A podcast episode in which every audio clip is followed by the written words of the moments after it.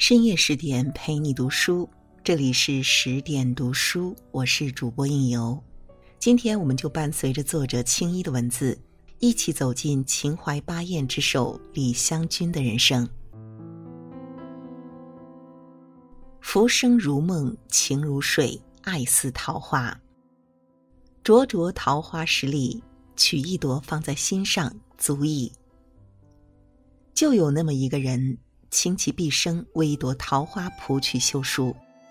这个痴人的名字叫孔尚任，他出生于明末清初，是孔子第六十四代孙，精通礼乐兵农，考证过乐律。他闲来无事的时候，常与明朝的遗老谈古论今，听他们讲明王朝的兴亡传奇。历时十五个春秋。倾其毕生心血，三易其稿，在他五十二岁时，终于创作完成《桃花扇》。一经问世，立刻引起轰动，被世人频繁传唱。梁启超赞叹道：“结构之严谨，文藻之壮丽，寄托之遥深，真可谓冠绝千古。”这部《桃花扇》讲述的是秦淮八艳之首李香君的传奇的一生。湘君本是苏州吴宅大户人家的千金小姐，父亲是一名武官，家中姐弟三人，她是最受宠爱的小妹妹。小湘君八岁那年，由于父亲遭到魏忠贤一伙阉党的陷害，家道中落，她流落到烟花柳巷，成了一名烟花女子。很快，在青楼师傅的调教下，聪慧的李香君诗词歌赋无所不能。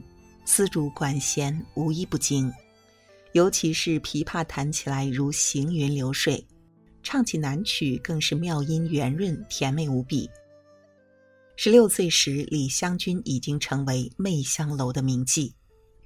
暮春三月，桃红柳绿的时节，媚春楼慕名来了一位书生侯方域，两人一见倾心，郎情妾意两缠绵。侯方域拿出定情信物，一把白绢面儿、象牙镂花骨的扇子，家传的琥珀扇坠儿闪闪发亮，一如少年清澈的眸子。少年在扇面上题诗一首：“家道朱楼一径斜，王孙出狱复平车。清溪尽种新一树，不及东风桃李花。”在这温柔富贵之乡，王孙公子都慕湘君的美名而来。清溪边盛开的紫色玉兰，怎么比得上艳若桃李的湘君？侯方域一首诗展了自己的才华，赞了绝色的爱人。尽管二人情深深意浓浓，怎奈烟花女子身不由己，老鸨索要的高额礼金，让公子侯方域一筹莫展。此刻，朋友杨龙友雪中送炭送来大笔礼金，从此侯方域在媚春楼住了下来。不久之后，二人得知，送礼金的人竟然是位高权重、人品低劣的阮大铖。阮大铖为了壮大自己的政治势力，想借机收买人心。一时间，侯方域犹豫了，收下了礼金，预示着要成为阮大铖的爪牙。拒绝礼金就要离开心爱的湘君，他的两难举动惹得李湘君发飙狂怒，他一把拔下头上的簪子，劈头大骂道：“官人是何等人，怎么能跟阮大铖这样的奸佞之人来往？他丧尽天良，人人皆知，无不唾骂。官人想跟这样的人同流合污吗？不要因为他送了这些东西就徇私费公。”这几件首饰衣裙放不到我湘君眼里，跟着你穷我不怕，布衣钗裙我也不落那样的骂名。这一骂骂醒了侯方域的礼义廉耻，李香君变卖首饰，终于还清了阮大铖的礼金。自此，阮大铖怀恨在心，在弘光皇帝继位不久，人心不稳的时候，阮大铖陷害侯方域，私通敌军，阴谋叛国。为了躲避杀身之祸，侯方域连夜逃往他乡。阮大铖还没有解开心头之恨，他听说弘光皇帝的宠臣田养想娶李香君，竟然被拒绝了。他大怒说：“了不得了！一位相爷拿着三百两黄金，竟然娶不了一个妓女，简直岂有此理！你只管交了钱，抢着人就走，不怕他不依。”于是田养急急忙忙交了聘礼，气势汹汹来抢夺李香君。刚烈的湘军心一横，朝着栏杆一头撞去，登时鲜血四溅，手中的白色绢扇掉落在地上。闹哄哄的抢亲人群怕出了人命，慌忙逃窜。媚春楼也怕失去一个台柱子，慌忙让人抬了湘军去医治。人去楼空，杨龙友在杂乱的地上捡起扇子，白色绢面上印着点点血红。他拿起笔勾勾画画，把鲜血画成了一束艳丽的桃花。一朵朵伤情春风揽笑，一片片销魂流水抽飘。樱唇上调珠，莲腮上临稿，写意儿几笔红桃，补衬些翠枝青叶，分外妖娆。薄命人写了一幅桃花照。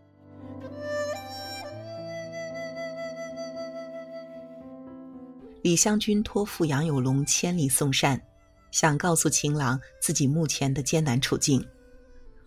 转眼到了深秋十月，一天，阮大铖一行官员在赏心亭设宴，把媚春楼的歌女叫来助兴。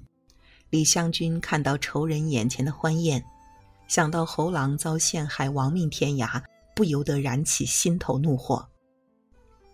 阮大铖让他唱歌，李香君说：“不会。”阮大铖问：“样样都不会，还称什么名妓？”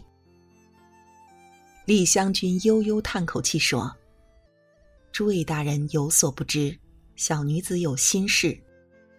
有的人铁石心肠，寒冬腊月都不怕冻，拆散人家夫妻，生离人家母子，比山贼还狠呢。她一个身份卑微的妓女。”对抗位高权重的高官，他做了一回耳横骂曹，出了心头的恨意。然而阮大铖并没有饶过李香君，他假借圣上旨意，将李香君征入宫中充当歌妓。深陷高高的宫墙之中，李香君只能夜夜揣着爱情的残梦，食不甘味，夜不成寐。清兵入境，南京城不攻自破。李香君趁乱逃出深宫，随着难民一路来到长板桥上。远远望见媚春楼已经变成一片火海，绝望的李香君跌坐在地上。国破家亡的人哪里还有一个退路？哪里才是一个弱女子的容身之处？那个日夜思念的人儿，现在又在哪里啊？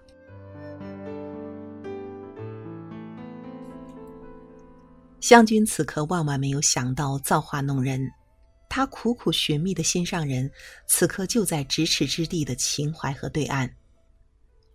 趁乱归来的侯方域，远远望见媚春楼的那片火海，他沿着秦淮河畔苦苦寻觅李香君的身影，整整搜寻了一夜。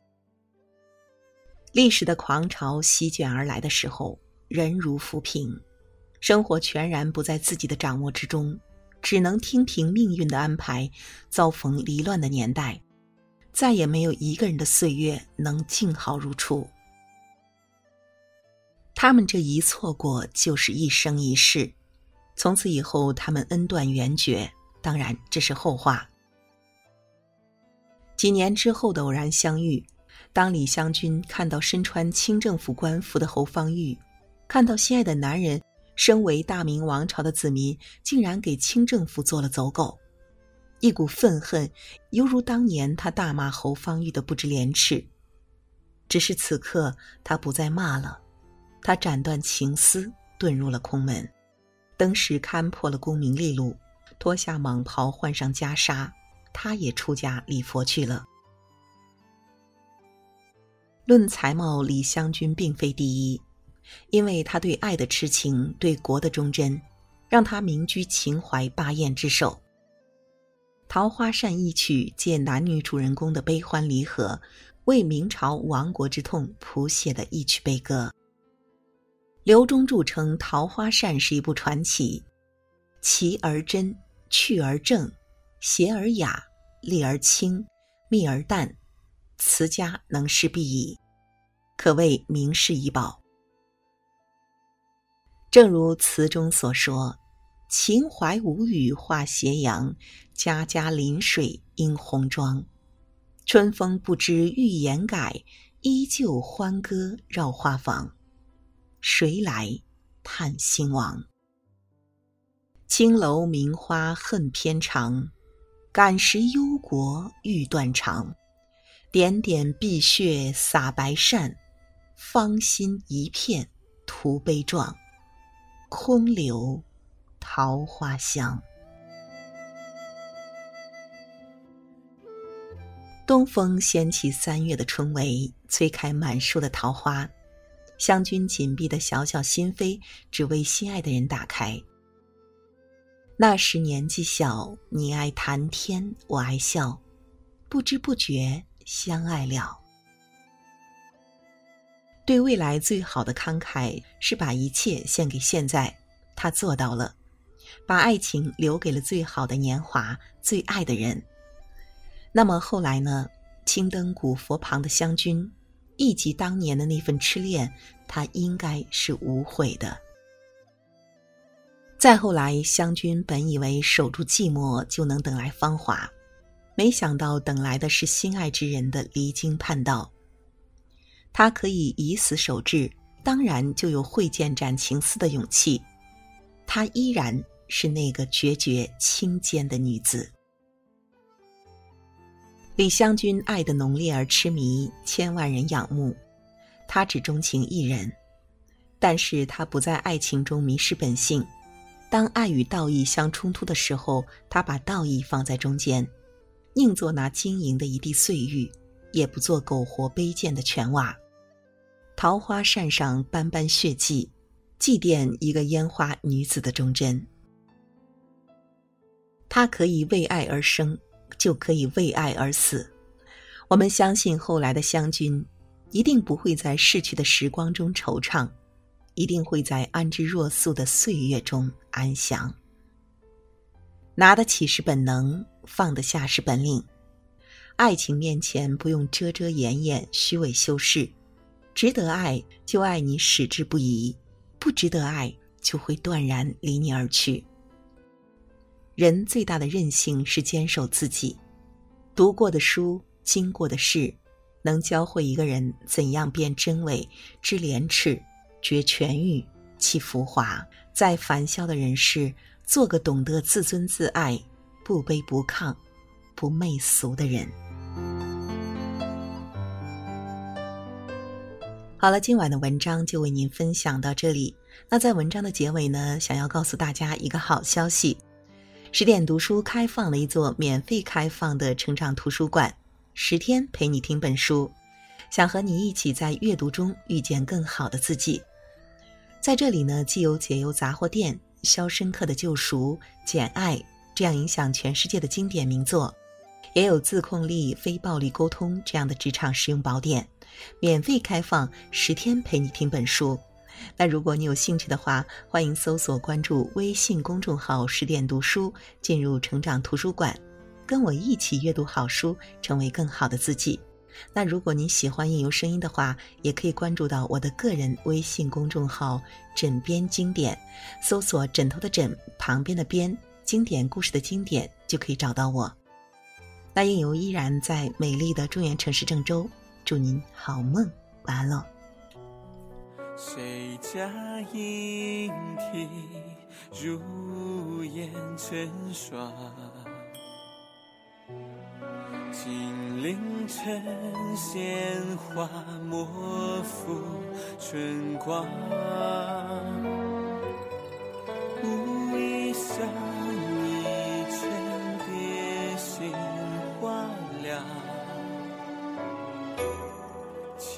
淮安还，将有缘尽梦长。胭脂水岸，庭前苏珊，起落珠垂，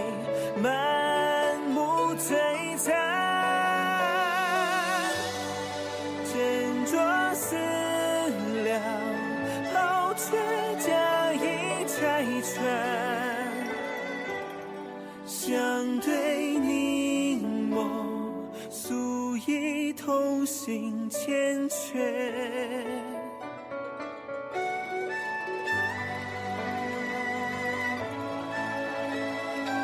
小生带有宫扇一柄，就提寸相君，愿为定盟之物吧。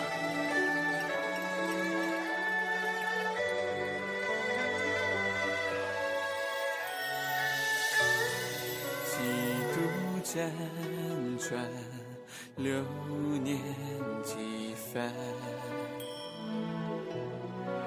莫愁水手青灯花几点，灵谷泉望穿照碧云岸。下万怎知万里云山远？紫金霞染，朱雀桥畔，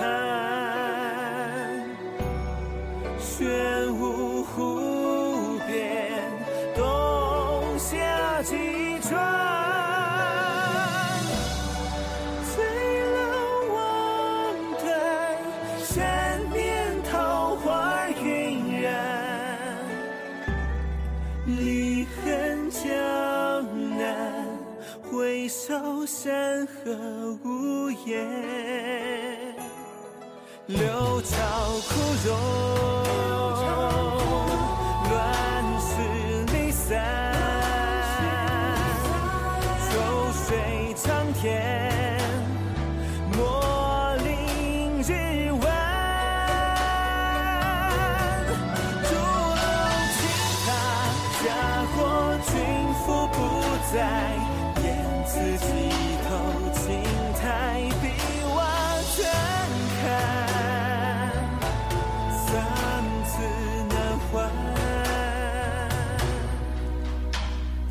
天涯长短。湘君，如今花月情根，都成过眼云烟，只盼来世生在盛世，还能相聚吧。